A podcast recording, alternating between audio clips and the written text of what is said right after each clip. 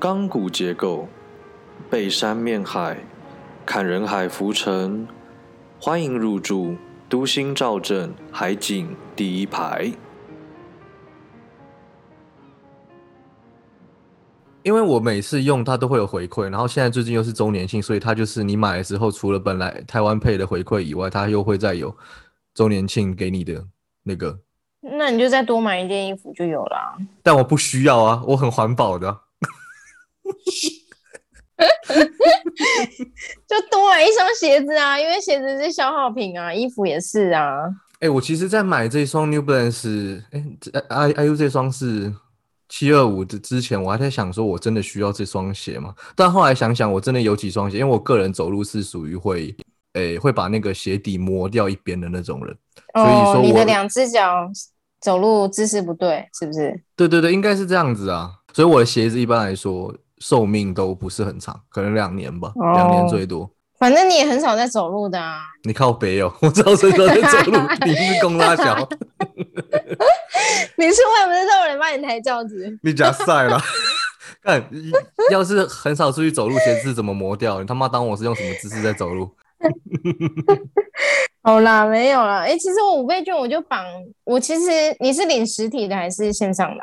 我我领数我领数位绑台湾配的哦，你绑台湾配哦，我直接绑那个玉山呢。然后他好像，因为我记得之前发什么三倍券还几倍券的时候，我觉得那个时候比较方便是，反正那时候是什么先先花一千，然后他给你两千，是不是？对对对对对对对。对我那个时候也都是直接绑信用卡，然后等于是他直接。从我的信用卡里面去扣款，然后后来五倍券使用的方式好像就跟三倍券不一样。对，它就是对，可是它没有办法直接扣款，它好像会单笔单笔，因为那时候我有去那个玉山的网站查，他就会去看说，哦，你这一笔可以用五倍券，他就会单笔单笔这样子去去折。哎，好奇怪哦。对啊，所以我可能我不知道为什么，其实我都没有，我我我就是用最懒人、最无脑的方式啦，就是用那种，嗯，最好是可以直接把我信用卡费扣掉的那种，哦，所以我也不用去想说想说我要买什么，比如说，因为你信用卡可能就会绑什么电那个电信费啊。或者是哦，所以你就直接把它拿保险费交你生活费，这样。可是不行啊，对我的意思是说，如果他是可以直接扣信用卡费是最好啦，可是不行，所以就有点像是你要强迫你要买东西。对，因为这是振兴券啊，一开始大家会在想说，嗯，不要直接普发现金，一个很重要的事情，就是因为很多人会拿去存起来，嗯，那就没有达到振兴的功用，嗯，就是你要去消费啦。对，哎呀，你到底上一次我推荐你看国王排名，你看到哪里？我只看第一集，你这超烂的，你哦，不是啊，等一下，哦，你真的是超烂，你真的是超烂，你你很忙是不是？你给我说清楚，不是我，你很忙是不是？我本来要利用我中午休息的时间看，但是因为最近中午休休息的时候呢，都就是都被就是有其他的要事。在做，所以就没看。然后昨天就忘了这件事情，我就在看我的 Running Man 了，就在看韩综了。没有，可是我有看第一集。我我那时候看到好像，其实，嗯，就是为什么国王的爸爸那么大只，国王那么小啊？对，但是你就是要看到后面才会知道这个故事才会知道什么。而且通常来说，呃，虽然说动画是一集。一集是一个礼拜这样子播，但我其实蛮建议国王排名至少要一二集要同时一起看，你才会比较是哦，就是比较嗯嗯，第一集看起来是还好啊，就第一集还算是蛮在铺陈整个铺陈哦，铺陈整个世界观的哦。好啦好啦，我这礼拜看第二集，很好很好，然后 等你跟我讲你的心得。可是感感觉出来，他就是为了要交朋友，所以才一直拿衣服去嘛，对不对？因为他是一个没有办法讲话，而且也听不到的人，然后听不到的，大家一直都觉得他是个傻子。你可以看到，你可以在第第一集里面看到，其实你你看，你看第一集的时候，诶，动画里面应该要演到他其实很常偷渡一些呃很深的想法，譬如说，你记不记得第一集里面那个有三个孩子不是在路上问他说，你为什么？就是脱光光，然后你都没有什么什么啊？你啊，为什么你有耳朵听不到？这时候其实如果你注意的话，旁边有一个老人家就跟那三个孩子讲说：“孩子啊，虽然有王子陛下他有耳朵，但听不到，但你们要知道，这个世界上有很多人也有耳朵，但他就是听不到。哦，就其实他他其实在讲说，王子波吉他虽然是有残疾，但事实上有很多人是没有残疾也有耳朵，但他就是听不到。哦，哎，你竟然有 catch 到这个，我完全没 catch 到哎。因为我其实，因为我觉得我应该漫画里面在阐述这个东西会更细节一点。那他确确实就是他很这个作者石日朝普老师非常擅长在很多很稀松平常的桥段里面安插一些很深的道理了。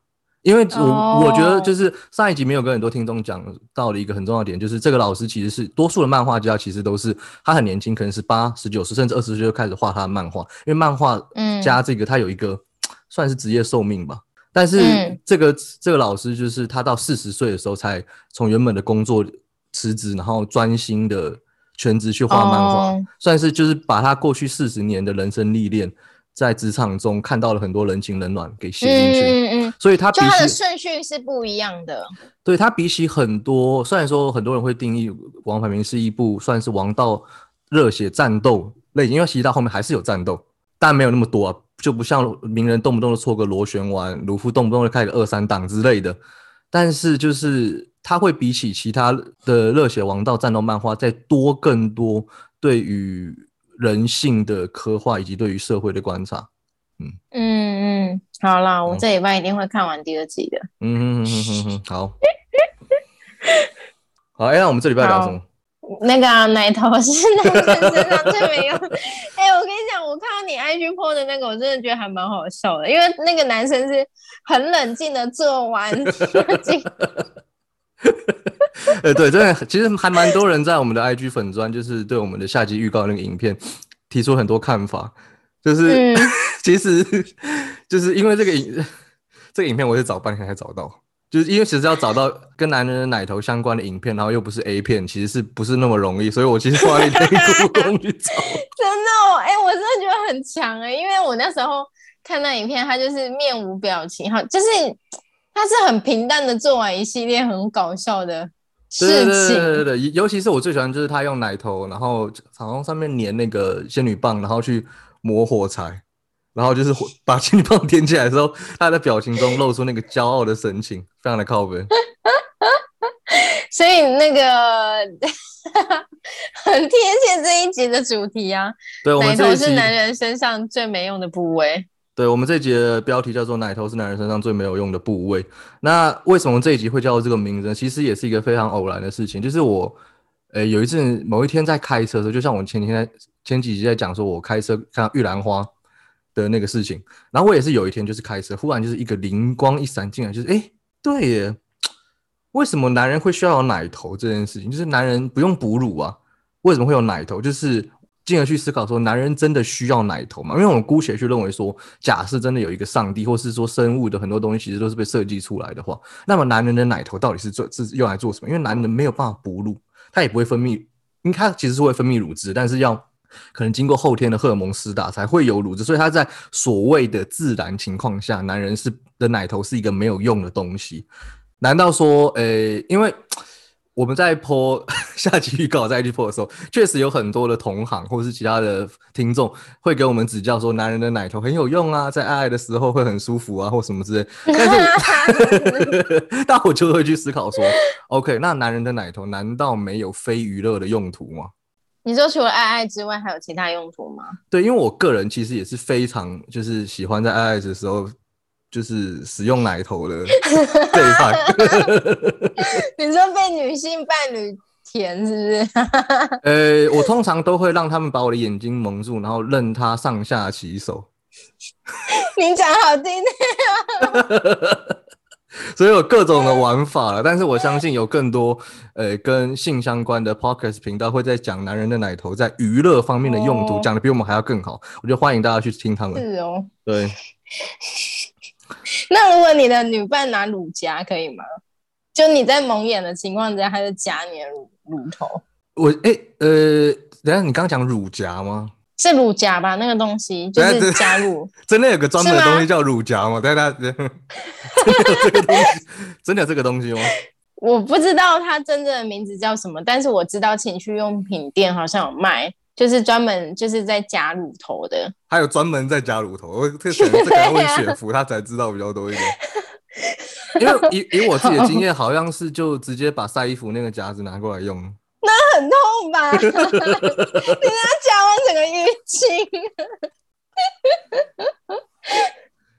好啦，对啊，我也不知道。其实我连这个问题我都没想过。不过我那我问你，那那你个人跟以往的伴侣在做运动的时候，你是属于会进攻乳头这个部位的人吗？应该多少都会吧，就是敏感地带应该都会，会吧？怎么可能不会？拔毛，把他的那个奶头上的毛给拔掉，太变态了吧！我刚才讲到，我要我要讲那个，嗯。呃，我知道那个，呃，怎么讲？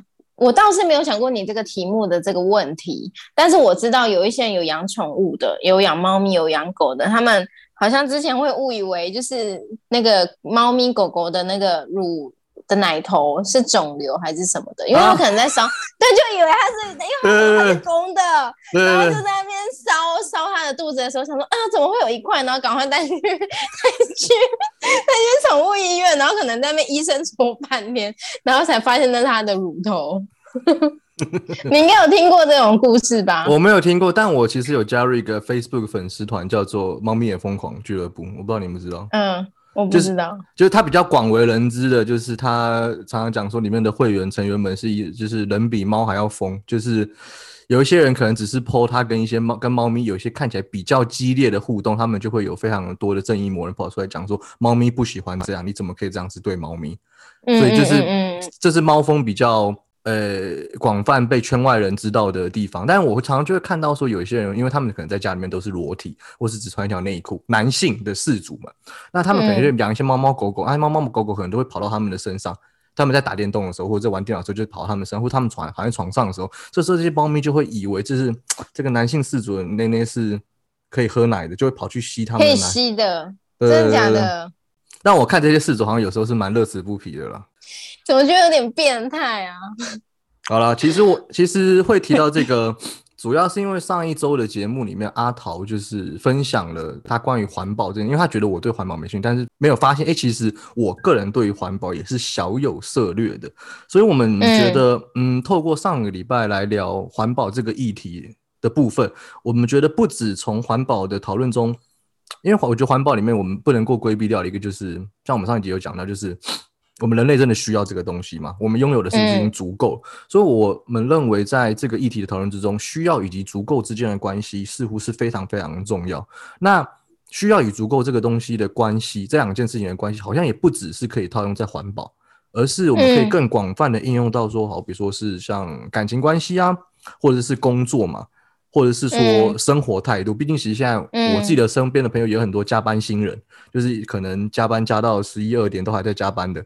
我觉得这个时候我们我不姑且不论大家是为了什么东西在很忙碌的投入在他们的工作里面，或者加班到很晚，但是我觉得在现在这个这个时代去思考需要以及足够是非常重要的。你是说你从男人的奶头这个为什么需要有奶头这件事情，然后延伸到这么？深奥，然后人生的哲学是吗？没有，因为就譬譬如这么说，就是男人男人如果不需要奶头的话，那我就不需要花钱去买乳晕霜，你懂吗？你知道乳晕霜是什么？我知道啊，但男生会擦乳晕霜吗？对，就是我意思只说，假设说男人不需要奶头的话，那我就不会为了要买乳晕霜而去工作，或者是我就不需要为了乳晕霜而去付出。不需要的成本，所以我认为就是需要以及足够这些。譬如说，呃，我们上一集在讲环保的时候，很重要就是，诶，如果我们人类需要这个东西的话，我们是不是能够在维持住就是科技发展或是开发的前提之下，同时兼具环保，取得一个平衡？嗯，我们终究是要在需要以及足够之间找到一个嗯 better solution。哦，嗯哼。好，没有开始，你的开启的那个点还蛮有硬凹了，其实就硬凹了。好，我们先开个场好了。嗯，啊，欢迎大家今天入住都心造镇海景第一排，我是阿元，我是阿桃。好啦，环保的部分我只记得，其实我后来想一想，我真的只记得你那时候是英国刚回来，好像不知道参加你姐的。婚礼还是怎样，我有点忘记了。但是我跟你唯一一次聊过环保的议题，好像就是你有跟我讲过那个你朋友一直要 大家吃素的那个朋友。嗯嗯嗯，对对对对。然后上次我们这样聊过之后，其实我也觉得我们好像对于环保这件事情去。做环保这件事情好像不太一样，比如说你可能就觉得你做好垃圾分类，你就觉得是呃环保的体现，对吗？我觉得，可是对我来说，对，就算是一种环保的体现吧。对啊，你不是说你你会把垃圾做好很很很极致的分类吗？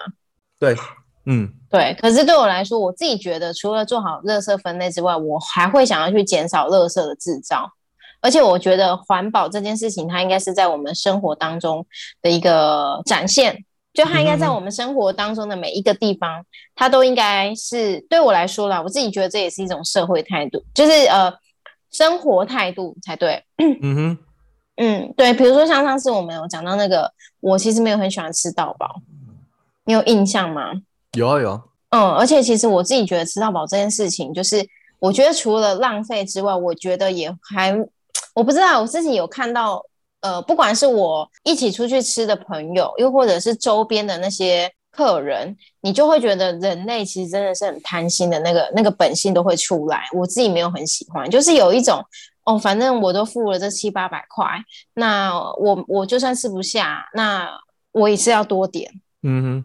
哎，我其实觉得这是，我其实觉得这是个非常好玩的事情。就因为你讲到吃到饱，最近我好像在新闻也看到，好像有一间应该是新竹的火锅店，好像有呃两千块可以吃到龙虾还是什么东西之类，巴拉巴拉巴拉之类的。我就看到有一个记，就记者就去访问了一个其中的顾客，就是他就说，哦，我吃到这个龙虾，基本上我就是回本了。我其实就在想，回本这件事情是一个非常荒谬的事情，因为。我们都知道，不管是开 buffet 自助餐的，或是开任何的一种商店的店家，其实都不是慈善事业，所以其实，在他们的计算范围之中，不存在所谓的回本，除非你是，除非你是像芊芊，但他们现在就是防堵像芊芊这种大胃王，他们也有所谓的限时，就是你可能只是一个半小时，或者你只能是两个小时，所以说，在正常人的食量再加上现实的情况之下，我觉得。顾客认为说我去吃吃到饱就是要吃回本这件事情，嗯，在我看来是假议题，因为不可能，你永远一定都是被他赚的。是，而且因为因为你知道有时候他们多点了，然后他也不给你外带，所以你等于是说那个那个那个东西就真的就是直接倒掉或浪费。然后像你你我不知道你那个时候在台湾的没，就是前一阵子有一个什么，只要你的名字里面有鲑鱼还是什么的。然后我哎我我我还不在。但我知道这件事情，你还对我觉得那个也很夸张，就是好很多人因此去改名，那改名带了很多人去吃，那也就算了。然后那时候好像还有发生，就是他们只吃上面的生鱼片啊，我觉得这个下面的饭对。非常浪费啊，下面的饭全部都不吃，那个醋饭都不吃，因为他们可能觉得这样会很饱，所以他们可能为了就像你说的那种哦吃回本的心态，或者是觉得哦我都已经去改改名什么什么许鲑鱼还是什么的。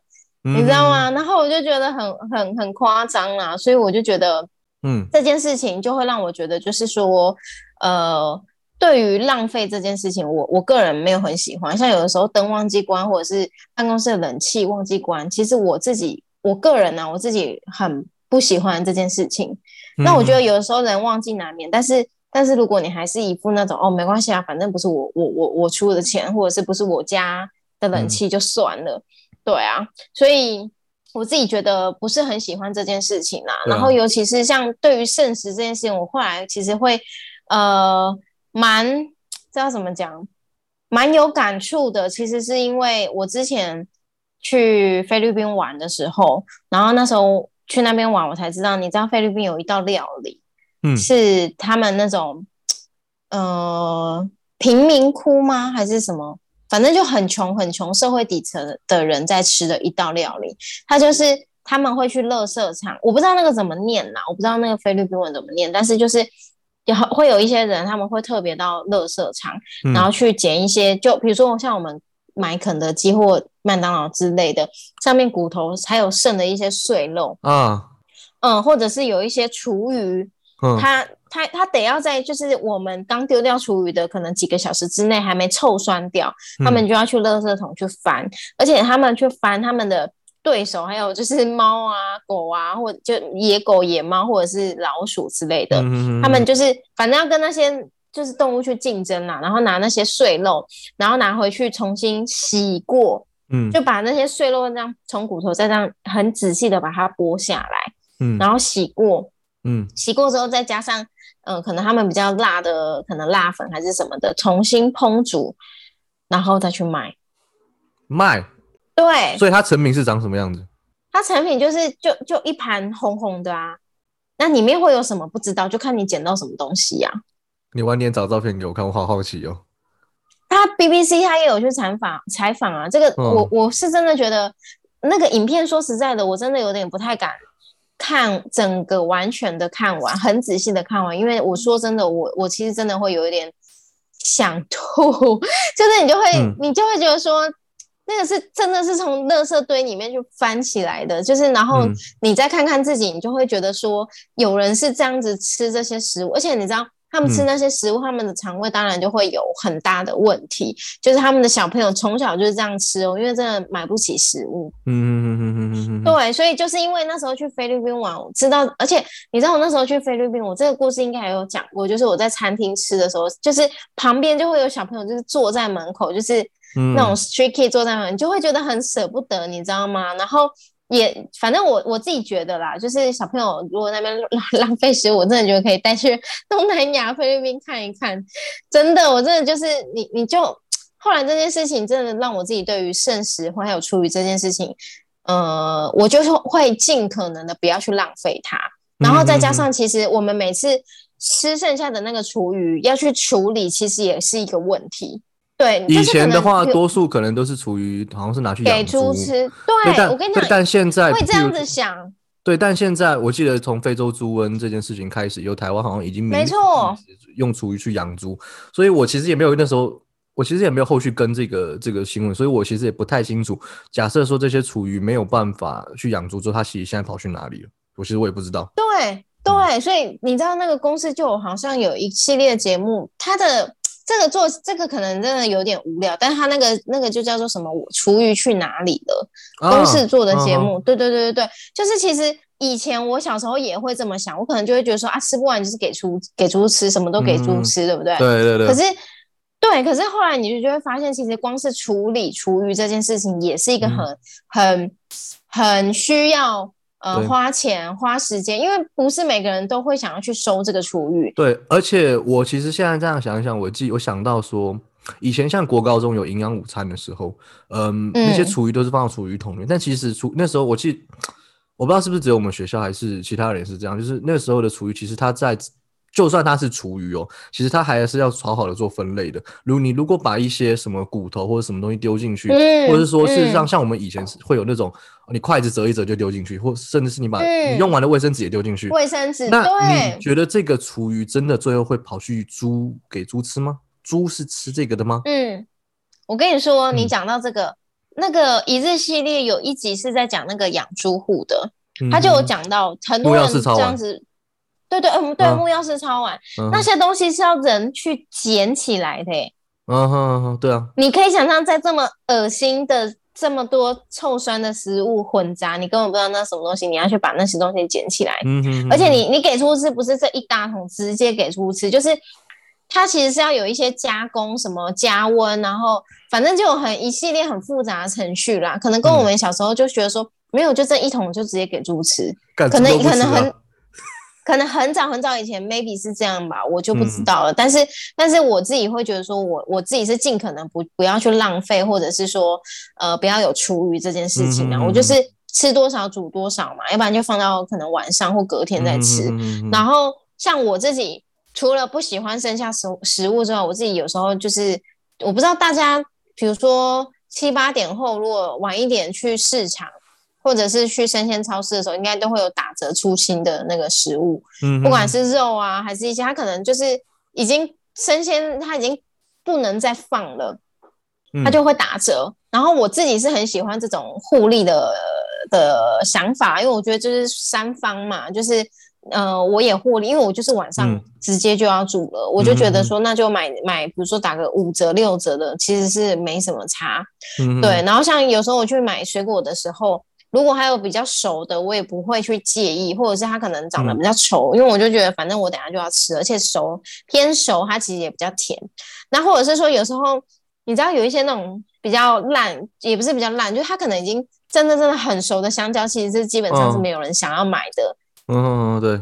对，可是我跟你们讲哦，你拿回家打成果汁，加牛奶或加豆浆都超好喝的，因为它很熟，它就非常甜，所以它是很适合拿来打打成那种香蕉牛奶之类的。嗯，对，嗯，就是这样。我以前在英国的时候也，呃，我也会特地去买，就是快过今天到期的虾子虾仁，他们会不会很虾？因为那个虾子一般来说买一盒可能都要好几磅，蛮贵。但是它如果说是今天到期，它可能就变成两磅。那我又很喜欢做虾饼，所以我就会买一大堆回去做虾饼，然后冰起来。嗯，尤其你们英国的那个消费应该更高吧？当然，我觉得从这边可以来分享一下台湾跟英国饮食习惯的差别啦。因为，嗯，呃，在英国，我觉得特别是伦敦，外食或是在外面喝酒，其实是非常非常的贵的。也因为这样，所以其实衍衍生我们如果去晚上晚上去 club 或是去 pub 玩的话，我们都一定会在家里面先 pre drink。pre drink 就是先你会先在家里面某一个人朋友的家里面先喝过。一轮或者两人之后，你才会再出去外面再去酒吧玩，或者去夜店玩。当然说，你可以讲说这是一个文化习俗，就是我们出去玩以前先聚一下，玩一玩，大家会合，这也是一个原因。但是另外一个原因是因为在外面喝实在是太贵了，太贵了。嗯，在欧洲，特别是伦敦，我觉得只要是经过人的手。它都会变贵。譬如说，就是你可能在你可能在在市场买一只鸡，其实是非常便宜。但是你如果要去一间店吃烤鸡，经过了厨师的手跟服务生的手，它就会变得，它可能价格就会翻个三倍或四倍之类的。那虽然说在英国的超市之间有等级的分别，但是。总归而言，你自己买食材在家里面煮，然后或者是跟你在外面吃同样的东西，价格的悬殊真的是非常非常非常的大。所以这样的情况下，导致其实绝大多数在英国生活人，应该我是不知道其他人，但是我知道的大多数人都是大部分人时间都是在家里面吃饭。但台湾其实并不是这样子嘛，在台湾的情况来说，你其实自己去超市里面买东西，你去全联或者你其他地方买顶好买东西，其实你做起来这个这个。所花费的费用跟你在外面巷口的面摊吃一餐其实是差不多的，以我自己的理解应该是差不多的。那台湾的外食，因为我们台湾小吃很便宜啊。对对对对，那以台湾的外食文化已经形成这样一个常态，然后又在 CP 值这几年，当然重视 CP 值这种这种这种判断基准，这个风气盛行的情况下，便宜又大碗，我觉得它更加助长了在台湾剩食以及浪费的问题。嗯嗯嗯嗯，是。啊，你知道在弄这个东西的时候，我突然想到一个蛮争议的问题，之前也有上过新闻啊，就是说像你刚刚提到那个营养午餐这件事情，嗯，就是每个学生打完饭菜之后，他其实都会剩下，因为通常都一定会多准备，不会少准备嘛，就希望就是说每个小朋友吃完之后，如果还想再来吃的话，也可以再来装，嗯嗯嗯嗯嗯，对，但通常都会有多，嗯嗯，对，那。这些多出来的东西是不是可以带给，比如说班级里面家境比较清寒的学生带回家当晚餐吃？我觉得这个问题要考量的东西有非常非常多的。对，因为你知道为什么会想到这个吗？是因为之前有一个呃这个争议的问题啦，其实来自于之前有个老师，那是谁我就不说了，反正他就是好像在呃他自己有创了一个粉丝专业，然后呢他就是那一天班上呢就有供碗汤。然后里面就有贡丸这样，然后小朋友都已经喝完一轮了，然后有一个家里面比较清呃，在他们班上有一个家里面比较清寒的小朋友，就是跑去问老师说，可不可以把贡丸当就是拿回家当晚餐跟阿妈一起用？对，就是如果你是正常人，你听到哎呦阿妈，你不觉得就觉得很多的那种同理跟心疼吗？好，这个这个是等下等下，我我先问一下，这个这个故事里面这个学生是跟老师讲还是？跟他跟这个老师讲，私下讲不是单独对，OK OK，呃，这个这个部分我就不清楚了，但反正他就跑去跟老师讲这件事情，然后那个老师就把这个清寒的 小朋友支开。嗯嗯嗯，那怎么支开我也不知道。然后我就想说，奇怪，怎么一个午餐可以发生那么多事情？然后好，这个东西是他自己有贴在他自己的脸书，那他的粉砖这样，然后他就询问了全班同学说：“哎，同学们，你们今天晚餐吃什么啊？喝什么汤啊？”这样，那有些小朋友就说：“哦，牛肉汤，什么什么汤。”佛跳墙。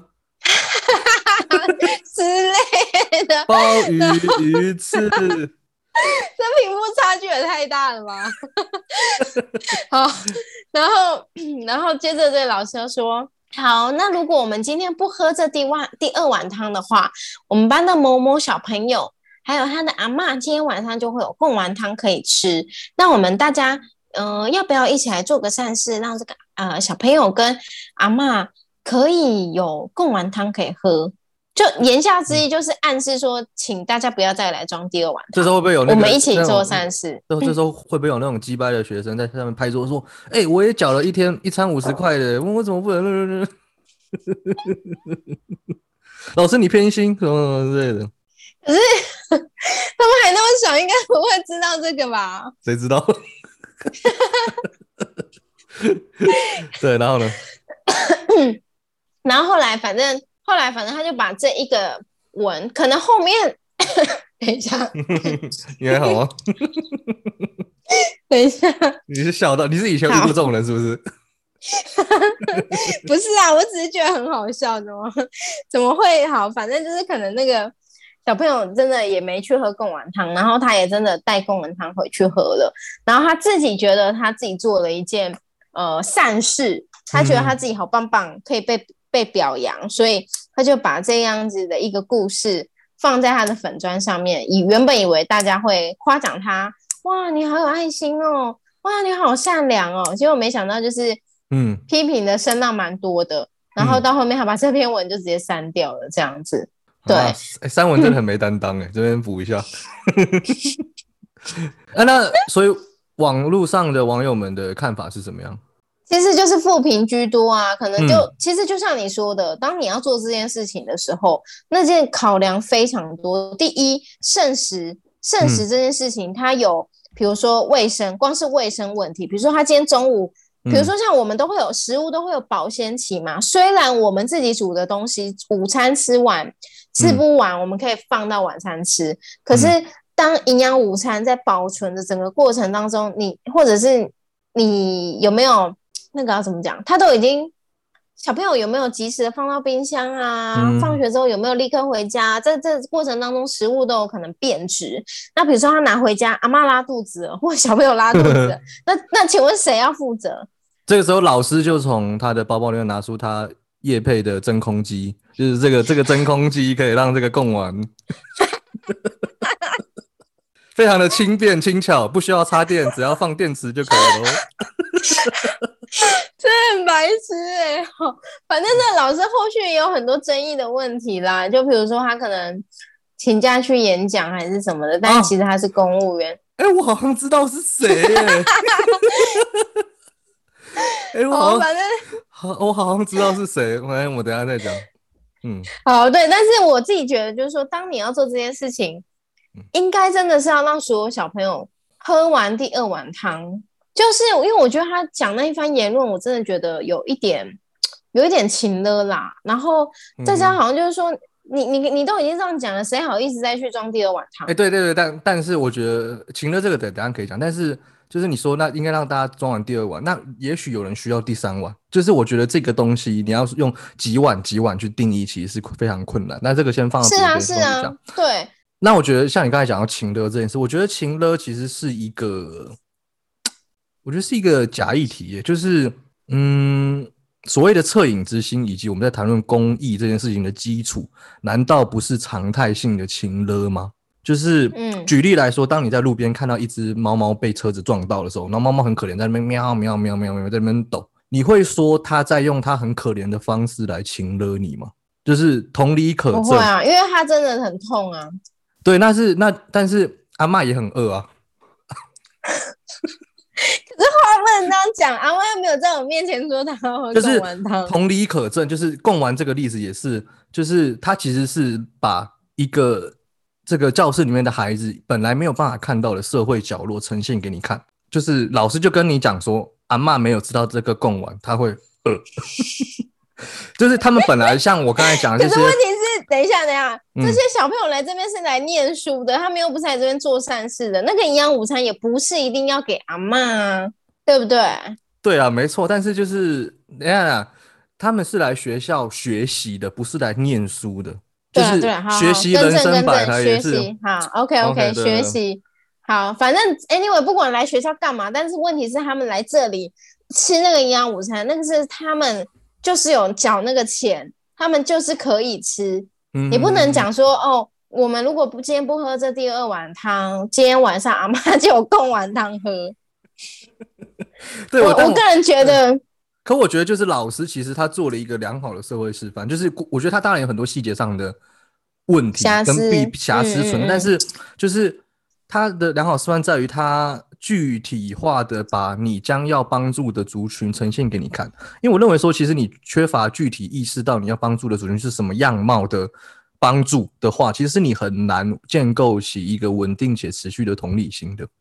没有，而且我跟你讲，嗯就是好，这个东西我当然可以理解，但是问题是，唉，这要怎么讲？我我是真的觉得这个过程当中瑕疵真的有点多啦，嗯，当然而，且以以以很理性、很不温暖的话来说的话，这个汤，这个贡丸汤其实是这个班级的公有财嘛，就是大家一起共有的，嗯嗯嗯嗯嗯，对。对对啊，但我们假设，而且他是他的公有财，那假设这件事情真的被就是这个教室以外的人所知道，其实绝大多数人会去认可这个老师去教学的这个美德，而并不是去赞扬学生们牺牲自己第二碗汤、第二颗贡丸的这个美德。对，而且而且重点是，你看他把嗯。所以他既是一个公有财，他到最后回回归公益的层面的时候，他变得不是公有财，因为他的公益性并没有被大家所均分。不是啊，对，而且重点是你看哦，他今天还把这个事迹，我觉得他的动机就只是为了他自己有故事可以 PO 在他的粉砖上面吧。你如果对，就是你如果今天真的要做善事，那你就下午晚上买个便当去给阿嬷啊。也是，对不对而且是不错。对，而且我觉得重点是我们讲的营养午餐的剩食这件事情，真的是小朋友都你也不需要特别去讲说哦，我们今天什么小朋友谁要打包还是什么的，是真的全部小朋友都吃完了，然后这一位清寒的小朋友要打包，光是这个东西。能不能打包，我觉得都是一个问号了。就像我说的，比如说你带回去有卫生的问题、食物嗯新鲜度的问题，那这些小朋友都可以自己决定吗？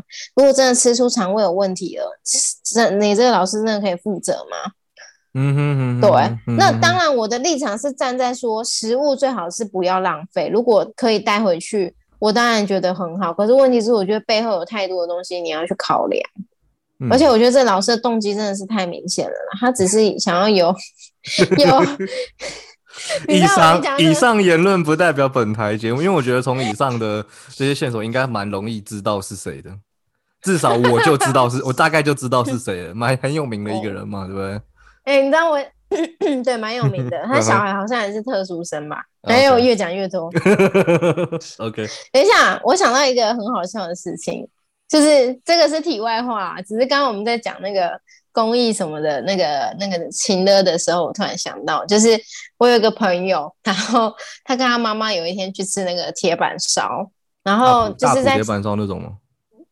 反正就是一般对，就是类似这种，嗯然后反正它就是有那种玻璃，外面可以看得到里面的，然后他们在那边吃吃吃，然后外面就有一个流浪汉就这样，就是在玻璃那边看他们吃，嗯，然后我那朋友的妈妈就是是一个非常有恻隐之心的。一个非常有爱心的人，然后就想说，嗯啊，他好可怜哦，等下买一个买一碗那个旁边的那个摊贩的那个欧阿米刷，买给那个流浪汉吃。嗯就他们吃完之后，那个流浪汉真的还在，嗯然后他就要买了一碗那个欧阿米刷给那个流浪汉，嗯然后那个流浪汉就这样看着他，就是我我要吃铁板烧，我不要这个，就是我不要这个，我要吃铁板烧。真的这样，结果我朋友他妈妈真的就让他进去吃铁板烧，哎，很 嗯，好笑吧？哎，我觉得很好笑吗？呃，我觉得是蛮傻眼，但是你朋友他妈妈蛮值得敬佩的，因为我相信很多嗯如果不是长期怀抱有恻隐之心以及公益心的人的话，其实在他把欧阿米刷拿给他被拒绝的那一刻，可能就已经就算了，就算了，不要拉倒，对不对？对对对还要给我挑挑什么？对还挑，真的，有的吃就不错了。这样你欧阿米莎还给我加香菜，我不吃香菜的哦。好啦，好好笑。好，为什么会讲到这个？嗯，有没有？但但我觉得，其实我们刚才在讨论，就是透透过圣食以及环保这件事情，在讨论需要以及足够嘛。我觉得，就是人类文明走到现在这个阶段，足够用以及浪费这件事情的讨论，其实不仅仅能够套用在环保以及圣食之类的环境议题上面。我觉得，爱情、婚姻啊、职场或是人生态度，其实都是可以纳入讨论的议题。那像爱情、婚姻方面，嗯，学生时代的时候，身边有不少朋友。他们常常其实在抱怨说，哎，热恋期过后，可能三个月啊、四个月、半年，热恋期过后，就是交往一阵子之后，变得已经有点像是家人一样的情感。对对对。然后我一直以来都会去思考说，哎，这样一段关系有可能很长的处在一种热恋的状态里面嘛？因为我当然就是不排除说，有人的案例真的是这样，有人就是真的是可能到了七八十岁还是手牵手的老夫老妻，或是有人其实到了五六十岁还是很常在爱爱这种。热恋夫妇其实都有，当然有，但是，呃，我觉得很大一部分其实是有其中一方在很努力的经营，维持住这样的一个状态。我一直蛮喜欢，就是作家三毛说的：“真正的快乐不是狂喜，它是水过无痕，是碧海无波。”我觉得在需要以及足够的讨论中，不可以规避的是你在看事情的本质是什么，以及你你在看这件事情，你其中的欲望是什么。关系对我来说，它的本质是两个互相理解以及。互相扶持的人嘛，那热恋的感觉真的是必要的元素吗？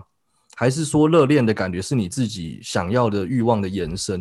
那延伸的东西，它能够去动摇本质吗？就是你一你为你会，你有需要拿回拿回拿爱情与婚姻来说的话，你会为了说哦，因为我们两个已经不像家人，那我们两个只像家人，没有那种热恋的感觉，而去认为而去认为说这个我跟这个人在一起没有未来嘛？你你你觉得？嗯。其实我觉得你你讲的这些话讲白话一点，就是说，我觉得就会牵扯到另外一个议题，也就是说，在外面寻找刺激这件事情。嗯，开放式关系的那个吗？不是，我觉得讲白话一点，就是说，当然，我觉得。比如说，我们刚在一起，一定会呃很想二十四小时都想要见到对方，都想要黏到黏黏着对方，然后身体有一些触碰，就很容易起生理上的反应，就会很 对，可能就很容易牵手都会 对，可是可是关系你走到两三年，确实就是会呈现一个稳定的状态，那个激情的元素就会减少啦。你对于对方的那种渴求。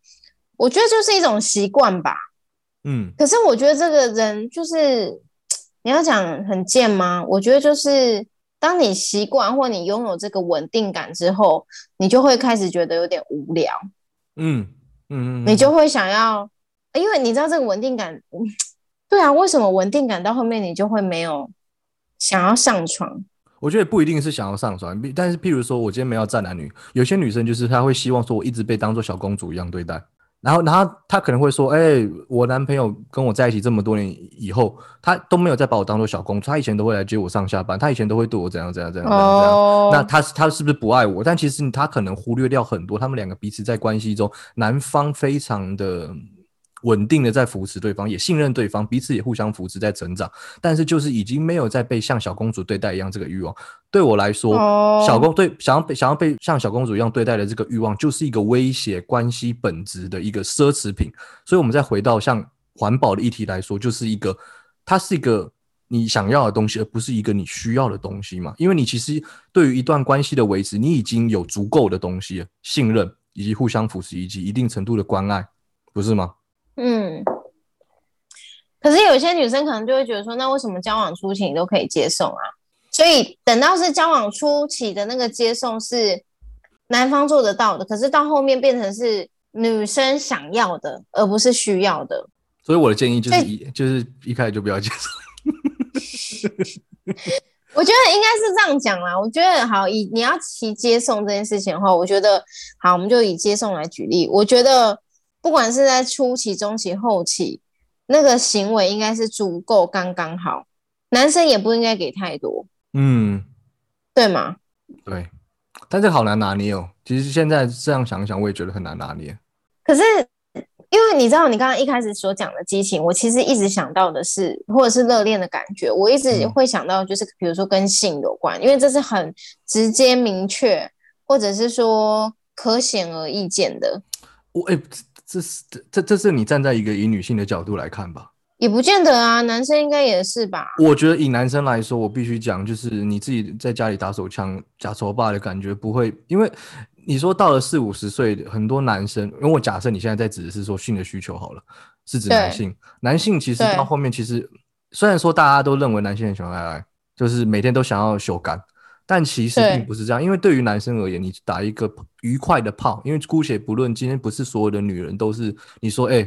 阿里边小干嘛？他就直接开脚给你干，没有这种事情。所以你其实有非常多的前置作业，你有前戏跟后戏，你还有很多，甚至就是进房间躺上床以前的整套的 SOP 必须要去完成一个约定俗成。所以对于很多男生而言，他其实到后面宁可哦，我今天想要，今天很想要，啊，我不如就是自己找一部片子靠一靠就算了。好，那如果是这样的话，我觉得应该这样讲好了，就是说在感情里面，我觉得在两个人，比如说我们两个刚在一起，我们确实。热恋期的那个成分就是会比较高，然后呢，走到三年、五年，甚至是十年，我们两个都会有一个体，呃，我们两个都得要有一个共识，是说，确实两个人的感情走到后面，本来激情就激情就会降低，但是那个降低并不表示我们。呃，应该是这样讲，就是说激情的降低，随之而来的是我们俩我们彼此之间的信任跟稳定是升高的。嗯哼哼，然后这一段关系关系给我们来说是安全的。可是即使热恋降低，但他也会用别种形式给，他也会对去呈现出来，对被保存下来啊。所以等于是说，我们两个如果。呃，这个要怎么讲？就是说，我们是否可以觉得说，这段关系对我们来而言，对我们的生活而言是足够的？然后，我们是不是能够安于这样子的状态？对，我觉得其实我蛮鼓励说，就是交往几年，或是说，虽然说我现在没有还没有结婚，但是我觉得，假如是说你跟你的伴侣结婚多年之后，你也发现说好像有点没有动力，有点倦怠，我觉得不妨可以去思考一下，你们两个的关系维持住的本质是什么？你们两个需要的东西是什么？然后你要去，你再去看看，也许你也可以去看看说，你们当初在一起，或是当初决定结婚的时候的关键是什么？这件事情还没有保存住。如果保持住，那我其实就会在。建议你去思考说，你要为了一个呃，你可能不需要的东西去威胁你们俩这段关系的愉快的本质吗？嗯，懂。不管那个威胁是什么，不知道，不管是第三者还是你想恢复单身嘛，对不对？嗯哼哼哼，或是你你在就是彼此都很。工作繁忙的情况下，你还提出一些不合理的要求，因为确实是有人是这样子。嗯嗯嗯。那这个东西也许就会造成你们两个之间的婚姻关系或是伴侣关系更加的不和谐。那这样真的值得吗？嗯哼，对啊。了解。那其实我觉得除了婚姻的方面以外，这几年我其实哎，我不知道哎，阿唐你附近有没有这种朋友？就是你有有没有那种朋友？就是其实他薪水就你所知应该没有很高。但是他却是常常开不错的车子，然后戴不错的表，戴十几万的表，然后或是频繁出入高级的餐厅。有薪水没有很高，可是他确实都是拿不错的包包，然后也都会进出不错的餐厅。就真的是，除非是股市，就是应该是被包养吧。小神靠背哦。我没有在讲这个了，但是因为我讲的就是，除非说。我知道现在很多人都有在投资股票，那我相信不少人是透过投资理财赚到一些零用钱来做这些奢侈品的花费了。但我也相信有蛮多人其实是以债养债的，就是他们其实很多人是背着卡债。哦，那嗯嗯嗯，有很多，当然有很多身边的人，我身边的人啊，他们是抱是为了他们强烈的购买欲去加班，去忍受会让自己的身心问题更加严峻、更加坎坷的职场环境。那即使他们认为说，呃，低薪待遇不平等也无所谓，就这样挤压自己本来就很低的的薪水来尽可能的提高它。那我觉得作为一个像我，因为阿桃常常总总是讲我讲说我是一个富二代或什么之类，但其实我不是。我觉得，但是我觉得相对其他来说，我算是比较生活宽松一点的人。那以我这这个立场来说，讲这种话可能没有什么说服力。但我之前在阶级复制的这期节目里面有提到说，如果你真的有很急切。要去改善的经济压力的话，我当然是建议你可以先以改善状态为优先。但如果你已经算是一个工作小有收入不错稳定，可能四万块五万块的人，那你真的要为了这么庞大的物欲去忍受加班以外，我觉得更重要的是，你可能你可能一天你也只睡个七八个小时，甚至六七个小时，你然后你要忍受除了这其他以外的时间，百分之八十的时间都是在一个非常不爽的状态中嘛。嗯嗯嗯嗯，就是生活的本质到底是什么？就是他们所追求的是他们想满足他们的欲望嘛。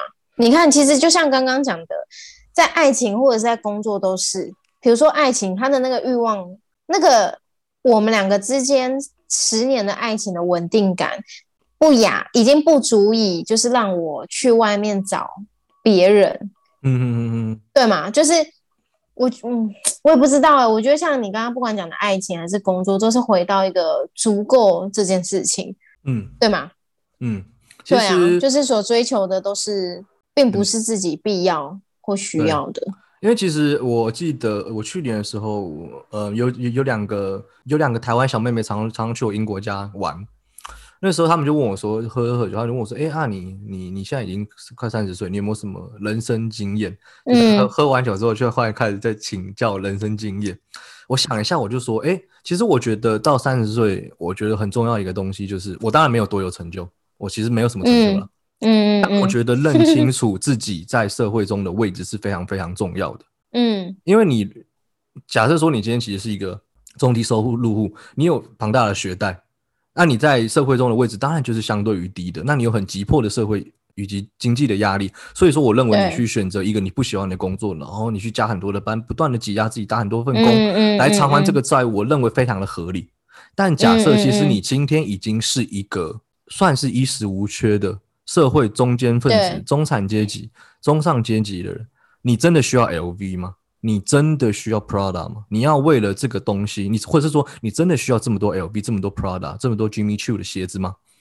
那你要为了这些东西而去多花费这么多的时间去加班，然后为了就变成说是他花不起，硬要买啊？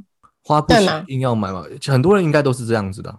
但是你你要讲他花不起硬要买嘛？他其实也不是，只是他能够牺牲他的时间以及他的身心的舒适度来去换取这个东西。他并不是说今天我绝对买不起，我摆烂就是用用用卡刷爆去买。他是牺牲了一些，在我认为看来，呃，你可能不需要牺牲的东西去换取的。嗯嗯，可是 maybe 他可能觉得。背 LV、背 Prada，人家的眼光、羡慕的眼光，或觉得他很有成就的眼光，比他的生活品质来的重要啊。对，就像我刚刚说的，他的感情，我们的十年的感情，我觉得在外面追求小三的刺激比较重要啊。对，但比较爽啊。我我相信很多奢侈品的购买以及。就是购买了，它其实是就是建立在你刚才讲的这种虚荣心以及外在形象的一个建立的基础之下。是啊。但是包包总会旧，包包总会退流行。当它放在你的柜子上面的时候，你有一天你可能不再会去包买它，你会又会需要更多的包。它其实会形成一个恶性循环，就是你不断的需要耗费。而且讲一句干话一点，就是大家都在讲说，呃，你不要到七老八十在在病床前面的时候，在想说我这辈子到底浪费了多少时间。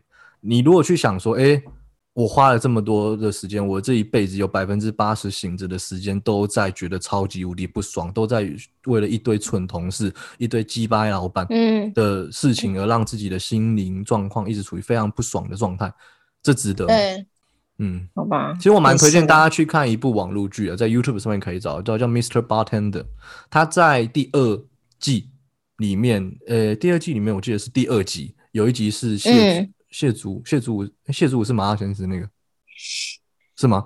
对，谢正武才是律师。对，谢正武是护肝大使。Anyway，就是谢祖武有去演这部戏，然后他在里面演一个创投公司的董事长，然后他就他是台剧哦，他是台湾的网络剧，很早期的，很好看。嗯，叫 Mr. Bartender，Bartender 就是调酒师。嗯嗯嗯。呃，YouTube 找得到，他第二季的第二集里面就是有一个就是谢振武，不是谢谢谢祖谢祖武 扮演的创投公司的老板，跟年轻人在酒吧里面辩论那个关于生活的本质这件事情。嗯嗯哼，就是年年轻年轻一代的人认为资源都被老一辈的人占据了，但是老一辈的人认为并不是这个样子的。所以他们在辩论这个，我觉得其实还蛮推荐大家去看的。因为即便我在刚才在职场跟生活态度这件事情上面认为说，你可能不需要为了这么呃浮夸的，不管是跑车啊，或者是名表啊，或者是一些奢侈品来去做这么多的牺牲。但我相信有人绝对不认同我的看法。那我觉得这个影集至少能够给你一个机会来去思考不同的立场的人的想法是什么。嗯，OK，对啊。我只是自己觉得，工作倒还好啦，但是不过我觉得爱情那个部分自己是蛮有感觉的，因为我确实也是那种两两年到五年，我就觉得好像有点 差不多。哎，你还算蛮慢的，哎，我自己从来没有超过一年半过，真的假的？对，但是这是蛮早期的，因为我到后面也都是约会的关系，比较没有真正式进入一段稳定关系，所以我其实也不知道以现在的我。是不是还能够跨越这个一年半的魔咒？可是问题是你那个一年半是你提的，你是觉得腻了或像家人而分手吗？好啦，通常都是我先拒绝别人，我在说 没感觉了。好了，以后有机会再来讨论这种事情吧。这一集的节目就先到这边啦，谢谢大家今天的收听，我是阿元，我是阿桃，大家拜拜啦，拜拜。